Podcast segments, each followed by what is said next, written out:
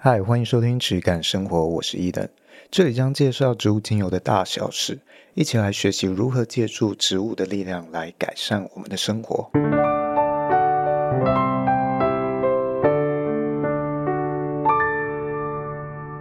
欢迎收听质感生活，我是伊登。我是轩，今天呢，我想要来整理一下我最近啊在规划这些品牌上面比较零售端的东西，嗯，接触了之后，大家有一些回馈哦，让我重新思考了品质这两个字对我来说的定义，它有什么样的调整，或我多意识到了些什么东西。那这个最主要会触发我有这样的一个想法的原因，就是因为我们的这个精油的容器，大家如果知道有看过我网站，或你有跟我接触过的人，知道我们的精油零售端它是用紫金瓶这个容器。那不清楚这个东西是什么的，我就先简介一下，它是一个欧洲专利技术的一种非常昂贵的深色玻璃瓶，它深色是深到看不到，几乎不透光，它是看不到里面的东西，你要用很强力的手电筒去照，你才能照出啊一点点里面的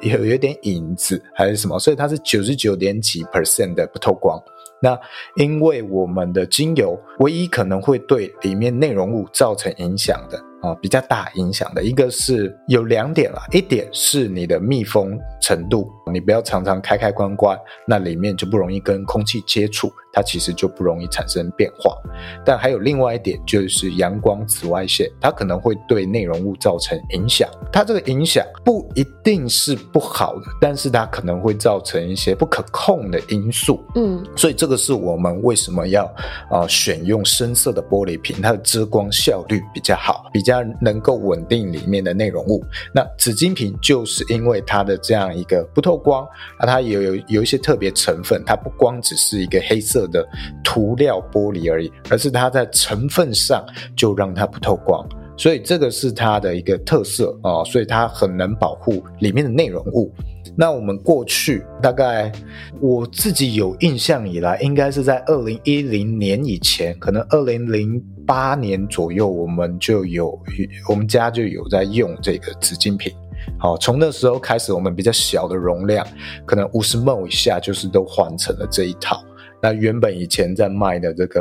呃，茶色玻璃瓶，或有人说这是琥珀色的这种玻璃瓶，或蓝色的这种，我们就没有再继续跟国外进了，就是全部都换这种。因为我们家个性就是，哎，我们一旦觉得什么东西是最好的，我们就就会只做那个东西。那当初为什么会换的契机，是我们前一家在用的这个容器厂商啊，它其实很好，它的瓶塞的设计很好。我目前用过所有全世界各种的品牌或者是各供应商的容器里面，我没有用过精油的瓶塞那么好用的哦，就是我们前一家的供应商，哦，它是它叫做我记得没错，叫叫做 Stellar 之类的，它是生产医疗相关容器的一个欧洲供应商，但是呢，它那么好，我们为什么没有继续用？是因为它的工厂被火烧了。哦，所以它有一些模具啊，就就没有就坏掉，那它也就没有再去做这些东西。所以这家公司还在，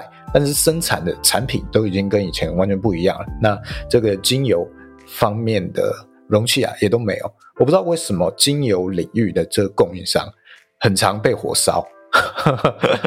我自己有印象以来，我就碰过两间供应商哦，另一间是前几年澳洲有一个茶树的供应商哦，被森林大火烧掉了。是因为易燃物很多吗？我觉得一方面精油相关产业都算是易燃物，那再来跟国家地域也有关。像他，我这个澳洲的厂商，他是在比较荒郊野外，所以。他要做茶树萃取嘛，那他的厂商、他的工厂基本上就会跟茶树森林很近。那这个地域关系，它就是处在比较比较森林里。那如果森林起了大火，它很难幸免。对，因为澳洲的这种森林大火是非常难去控制，烧很久。我觉得不只是澳洲啦，很多国家的森林大火都是是一整片的那一种，对，都是非常难控制的，所以。精油的供应商是有这样的一种风险。那我有一天要补货的时候，就去他网站，然后就看到说啊，因为森林大火全部烧掉，我们决定退休了。谢谢大家，好随性哦，就很幸呃很幸运，我们幸免于难，但是工厂全部全部都没了，所以我们就决定退休。嗯，哦，所以会有这样的状况。那我们这个原本容器的这个厂商，前一个厂商，他就也遇到类似的状况。那我再延伸描述一下它的那个瓶塞是怎么样好用。如果大家有用过一些用过大部分的精油品牌，他们的瓶塞啊，其实。长得都很像，它好像是两个同心圆一样哦，中间就是一个一根好像圆管，那你就是从那里面去滴出精油。那其实常常会碰到，诶，有一点流不出来，它可能比较粘稠，或者是诶，它这个上面有一个小小的泡泡。那有一个泡泡，你如果没有把它吹破，你怎么样滴它几乎都滴不出来，因为它的那个空气啊在里面没有形成对流，那它就不容易不容易流出来。哦，我常常会有这样的状况。那那家的瓶塞它是怎么样设计？它是有一个引流道的，所以你一打开那个瓶瓶盖啊，你很清楚可以看到你要用哪一面朝下去滴，因为它有点像是内置有一个类似倒东西的一个引流道，所以它很好流出来，那也很好控制。啊，我没有看过任何其他厂商去做做那么好的设计，让它那么好用。啊，我我就不晓得，诶，为什么你今天都要开模了，你抄也不抄个答案分数高一点的考卷 要去抄那种很难用的瓶塞。所以大部分现今我用到的精油瓶塞啊，我都是觉得没有到很好用的。好，这个是延伸出去的一个小话题。那包括我今天我们现在在用的紫金瓶这一家的瓶塞，也就只是普通的程度，它没有到以前我们用的那家瓶塞那么好用。然后又再结合到它的瓶身啊，它会有一个很大的缺点，就看不到里面剩多少，看不到里面剩多少，这一直以来是这个紫金瓶最大最大的一个痛点。如果你今天是一些可能啊香水瓶。啊，那可能没有到很重要。例如有一些香水瓶，它可能是全黑的，然后看起来很有质感，你看不到里面没关系，反正哪一天暗了喷不出来，你就知道它没了。但是精油，因为它不像喷雾头那么直觉的使用，有时候倒它没有很好倒嘛，那你会不知道到底是哎瓶子瓶塞有点塞住了，还是我用完了。所以这种情况，你可能会想要把那个瓶塞呀、啊。拔开来检查，这个状况就会影响到它，可能会污染到里面。哦，啊，这个是我我们在过去上啊，对于这个玻璃瓶容器这方面品质的追求，让我也认定它也确实是呃，在保护力这一块，它是最好的选择，它是就保护力层面最高品质的选择。但呃，那个当下，我们其实会说服自己去改变。自己去配合这个容器啊、哦，去呃调整自己的使用模式，多一点点不便利没有关系啊，因为它保护最好。但是到了零售端的时候，它其实让这个品牌的商品使用门槛上升了很多，那它的体验也可能比较差。原本精油就已经是一个使用门槛很高哦，你需要一点知识水准才比较好入门的商品了。那你又这么的不容易使用，或者需要经过一些训练才能够去好好的把那个油倒出来，或能检查里面剩多少，那都会让它的整个体验流程不是很好。那尤其是啊，很多的品相，它是可能会。变稠的啊，例如比较我们讲基调性质的油，气味比较重一点，或者它颜色比较深的这种油，它通常它分子比较大，时间久了之后，里面小分子的成分跑，它会变得越来越稠，越来越浓，它就越来越不好倒。还有一些精油，例如像是玫瑰啊，玫瑰基本上你在气温二十度以下的时候，它都很很容易凝结，所以它就流不出来，它就变成固态了啊。那还有很多类似。的状况，所以很多的精油都可能会让零售消费者倒不出来，那他就会想要去检查，那他就会想要把那个瓶塞撬开，那撬开用手其实不是很好抠，像像我就不好抠，我没有指甲，那不好抠怎么办？他可能就会用呃那个剪刀啊之类的去把它撬开，那这个情况下，它都可能会对它多造成了一些污染。啊，我都这样做哎。那这个污染其实就是对它防护力的一个，呃，我觉得算是一种破防吧。好，或者是我们思考上的一个盲区。如果今天它就算保护力那么好，但是是会让消费者不停的去开瓶盖污染的情况下，那它原本的这个保护力并没有发挥作用啊。对啊，那这个形成污染的状况，就会让它原本这个保护力的诉求，好，就不复存在，它就正负相抵。嗯，那这件事情就会让我思考到，哎，那我或许在这方面要调整一下。哦，也许未来我还会再改成其他的呃容器，例如再用回茶色玻璃瓶啊，还是什么的。所以啊，我们在思考这个品质的时候，嗯，像我从原料端、上游原料端走到零售端，其实我们要更去考量到整个组合组合之后的各种层面。像我们的玻璃，它是一个单一层面，原料是一个单一层面，那组合之后。它会有什么样新的因素？哦，使用上面、零售上面、最终使用者这些都要考量到，全部包含进去一起做评估。这个可能才是真正我们要去顾及到的一个所谓的品质。那这个其实也很像精油的成分一样，单一成分啊，你看到了，那你就觉得，诶，这个成分很高，那就代表是好。但是如果你没有看到很所有成分加总在一起去评估的话，就很容易见树不见林。包括我这个状况也很像是见树不见林。然后我知道收到了一些回馈，呃，零售消费者回馈之后，才重新去反省到这件事情，然后去做修正。所以品质本身，它其实是是一个很空的词。哦，它里面。它会有制造者或者是这个供应者他个人化的追求，那也会有消费者的需求。我们其实要在这两者之间去做一种平衡。以咖啡举例的话，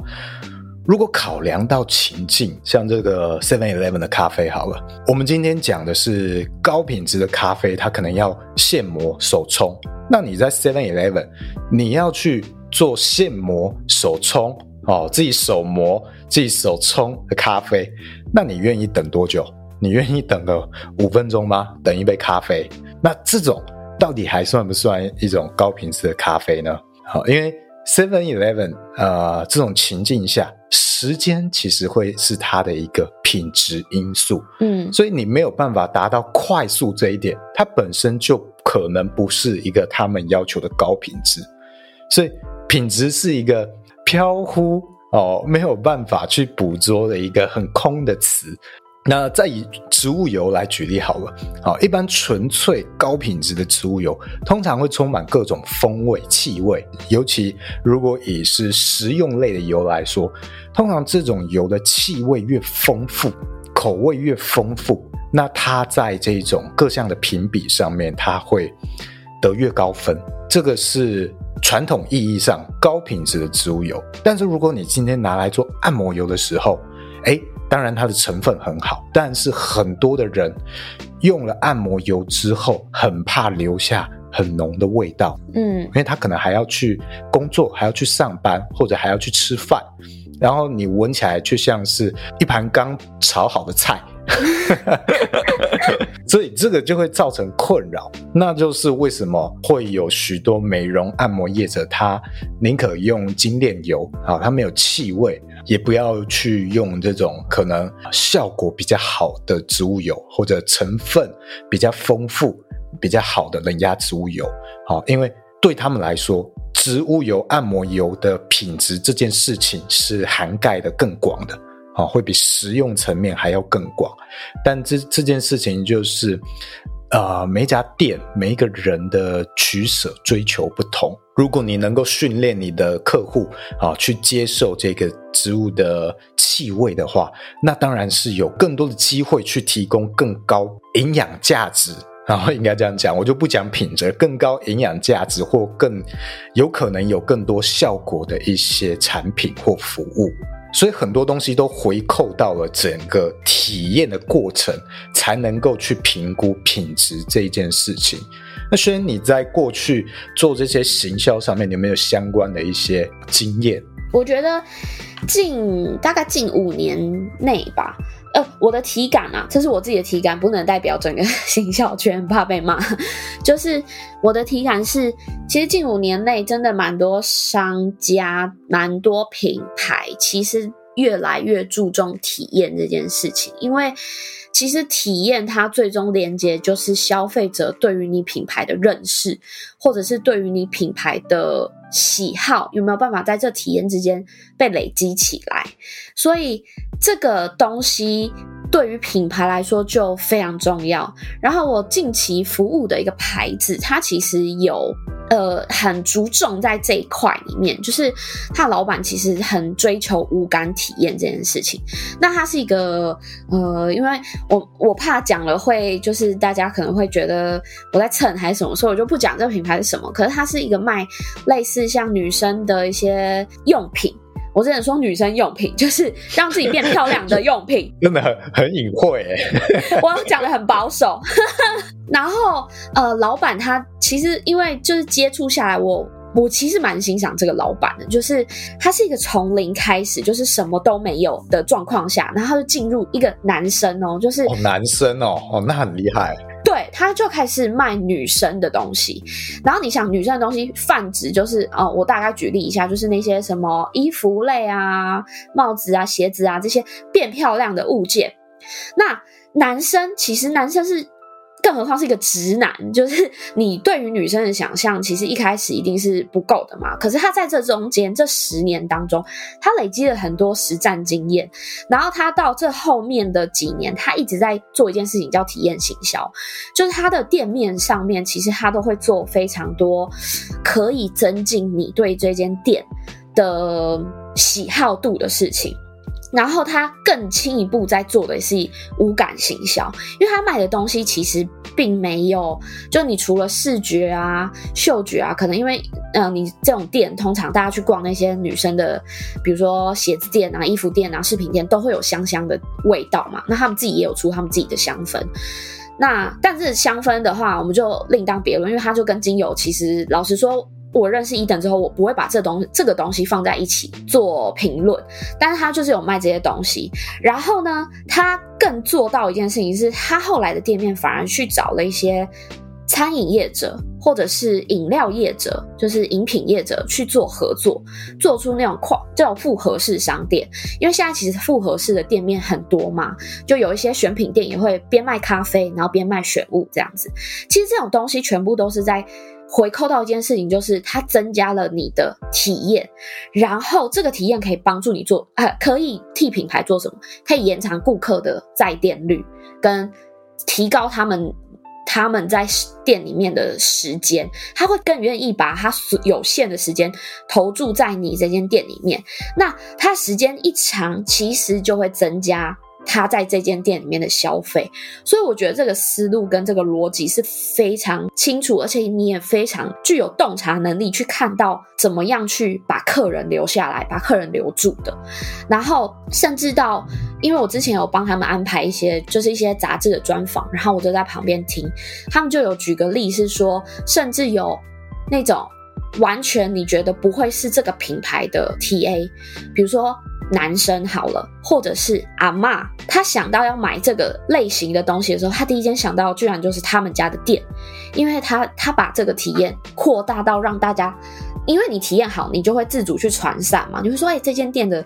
这个牌子的东西真的很不错，它的体验很棒，什么什么，他店很好，很好逛什么的，所以甚至会有男生为了要买。给女朋友的礼物，他第一件想到就是这个店，然后或者是阿妈想要买给孙女的东西，她也第一件想到的是这个品牌。所以其实我觉得体验行销这件事情是非常非常，不管是线上线下，就不管你是实体店面还是你是电商，其实都是一件很重要的事情。所以像比如说，很多人都会觉得。某皮 某皮的体验很不好，因为比如说很容易遇到诈骗啊。哦，某某个平台，对对对，某皮平台，它都很就是我，我觉得也不会说诈骗，诈骗可能没有很多，但是可能比较容易买到一些。不是品质很好的东西，对。然后你退款或者是什么，有时候会求助无门，因为他的客服可能给你的答案都是很 normal 的，或者是我们讲讲两个，我觉得可能这是我自己的体感啊，就是也要就是先澄清，就是可能两个外送平台好了，就是食物的外送平台啊，哦，我自己个人体验就很差。对，是不是就是呃，可能客服回答的东西都很都一直撞墙，然后都是同样的东西，那这全部其实都是扣在体验这一环的，就是从客户在你这边进到你这个品牌的，不管是电商或者是实体店面，然后到他做出消费的选择，到他遇到了问题之后，然后你怎么解决，然后最后怎么结尾，这一个路径你一定要是顺顺畅，然后并且让人家。喜欢的，就是让人家买单的，那你才会凑促成一个很好的回圈，他会不断的来体验，不断的来下单，不断的来跟你购买。但是如果只要在哪一个环节让他不满意了，让他失去耐心、失去信心，对你品牌的信心了，不好意思，他可能就不会有下一次了。所以这个就是为什么最就是近期近几年在讲体验行销最重要的一件事情。所以这整个东西包起来。一起去看，才比较能够去评论这个东西的品质或这个服务的品质，这样子可能才是比较客观的。嗯嗯。那我们讲的这些产品的呃原料的纯粹啊，或者是啊、呃、它的一些生产种植上面的追求哦，这些。可以是品质，但是它是整个体验中其中的一环而已。嗯，没错。对对对，而且其实还会遇到一个状况，就是这些原料的高品质，它不见得会提升体验。哦，有时候你没有控制好的话，例如诶精油，你可能用了纯精油，那结果它的这个品种哦，它是非常刺激的啊，它就是比较不适用于大多数人啊的情况下。这个纯度，它不见得对你带来非常大的帮助哦，所以它可以是一个提升品质的因素，但是我们要从整个体验方面去做全盘的评估。对，那像是刚刚你举例的这个老板，我相信他在这个整个品牌定位上也一定是非常精准的，所以他才能够嗯啊，借由啊男生。啊，男性的一个身份，然后去经营一个女性相关用品的品牌，可以打得这么成功。那刚刚听到，其实我觉得他会有一个重点，就是他定位准之外，他做到了另外一件事情是友善。呃，就是你听到，例如我是男生，如果我你今天要我进一个女性的服装用品店，好，尤其是那种非常 bling bling 很可爱的。那个对我来说是非常却步的，我很难踏进去，负担，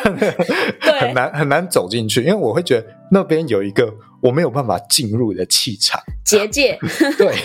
所以假设今天这个这个你讲的这个品牌，它可能是一个服饰女生服饰店，好了，嗯，它能够做到能让男性也能没有负担的走进去，或者是阿嬷也可以没有负担的走进去，我觉得那个是非常。非常了不起的一个一个设计跟规划，对。那我觉得这个也可以回扣到我们的精油，我们今天在做精油品牌上，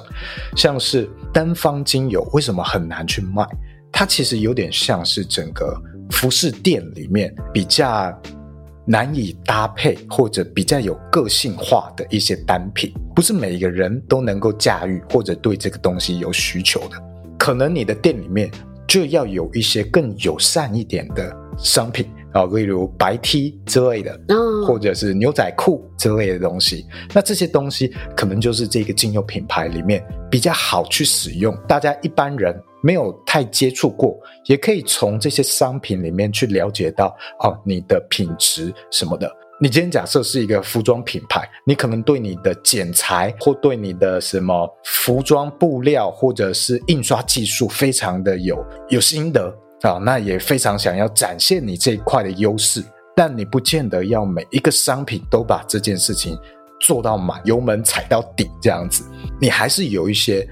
更友善的选择，例如白 T 啊，可能没有办法展现你独特的印刷技术，但是可以让对你有兴趣的人更友善，哦，更有一个能够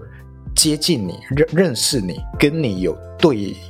交流的机会。那我觉得在精油品牌里面就比较像是这种复方产品啊，无论我们讲精油喷雾啊，或者你要做蜡烛啊、肥皂、洗发乳、沐浴乳啊之类等等的，它就比较类似于这样的一个存在。它是用来做友善的，好让我有跟你对话的机会，因为现在的资讯这么的嗜血。光是能够花个一分钟去看你的品牌啊，看你讲什么，这就已经算是非常难难能可贵的一件事情了。所以，如果你的门槛太高，那当然你就很难打出去你的品牌。就像是呃，我过去一开始第一次尝试的时候，一开始尝试就只卖单方精油，那它就会变成有点像是这样的状况，曲高和寡。嗯，那我们要为使用者。啊，尤其我们今天如果定位是一个更能接触一般人生活，你要支持一般人生活的一种辅助用品的话，那我相信它的这个开口要更友善一点，就像是你这个这个品牌，它能够友善到哦，连男生他都能够愿意走进去，所以熏香类的产品啊，精油类的产品。可能也大部分人觉得这个是很女生的东西，对，很很很香氛类的东西，有没有办法让男生也有兴趣？有没有办法让呃年纪比较大的人也有兴趣去用到这些方便使用的产品？可能他们听过的产品，复方产品，然后产生了兴趣，你有更多机会去交流，去告诉他们精油有趣之处，再去推它这一种。比较个性化的单品就是我们的单方精油，嗯，你去一步一步带领他，那也能在这过程中借由交流去建立他们啊、呃、对于这件事情的品味啊、呃，怎么样去品鉴，怎么样去感受，就好像是服装店员去教哦、呃，你的常客怎么样穿搭很适合你，类似这样的一个感觉，你就要建立一个这样的交流的机会，才有办法去推他这些比较进阶的东西。所以这个是我目前的思路。嗯，那纯精油的这种品质追求，我一直以来在做的，它其实啊、呃，我走到现在，逐渐去意识到，它其实是一件比较个人化的事情啊。我依然会这样子去追求，但是不会再刻意去。强调他们与那些是受大盘商啊这些精油大厂啊之间这种的品质差异，或者它到底有没有被单体去调和稀释？好，毕竟这一整类都算是非常难靠第三方或者一些报告去去检视或者求证的事情，所以最终都会变成各说各话。那我们还是回扣到使用者的情境跟感受上，因为大部分的使用者。他其实并没有那么在意这些东西，他可能今天要的东西就只是啊，好像我今天肚子饿了，我想要吃一个甜的东西，我希望这个东西疗愈我啊，就这样子而已。他也希望今天有一个香香的东西我可以用，可以疗愈我，就只是这样一个需求。那我们在解决他需求的同时，去引导他们去品味这之间的差异，这个或许会是我觉得更好的一个方式。那我们就不用再互相。什么谁的品质更好啊？你的东西不够纯啊？什么这样不断的打这种烂仗，嗯，谁也讲不清楚，还是回扣到我们怎么样去解决客户的问题，谁能够帮助对方更多这一方面啊，我们去下手。那剩下的东西都是啊、呃，如何去堆积消消费者的这些品味的层次啊，这个需要不断的去累积的。那还有蛮长的一段路。那可能还会未来再辅以一些产地透明化的资讯啊，例如啊哪一天这一些厂商啊，他们也开始自己开直播了，播自己播种在浇水的过程 啊，那当然是非常的透明。如果有一天能够做到这样哇，那能够解决掉你呃对于产地信任度的问题。好，那再辅以我们刚刚讲的这些品味的制度，你怎么样去感受，逐渐建立起好像品酒一样啊什么的过程，这样的体系，这个是我问认为未来比较好的方向。呃，就像上一集讲的，你去看这些报告，你不断追求，你想要有一个答案卷去证明品质纯度这件事情，其实也就像我们前面讲的“见树不见林”，你没有办法用整体去做评估，因为这个自然的东西变动太大了，最终就会变得在钻牛角尖。啊，所以我觉得，与其在这个分析报告上面不断的去研究，到底有没有可能，啊，去把这么大量数据的自然物种去找出一个标准值，与其这样，还不如你去建立消费者的一个品味，建立他们的感知的系统啊，无论是气味上的，或者是疗效上的，肌肤上的。这些通通加总在一起，其实是有非常多可以去训练的部分，可以可以去探索的空间。这个我觉得才是比较重要的方向。因为我们今天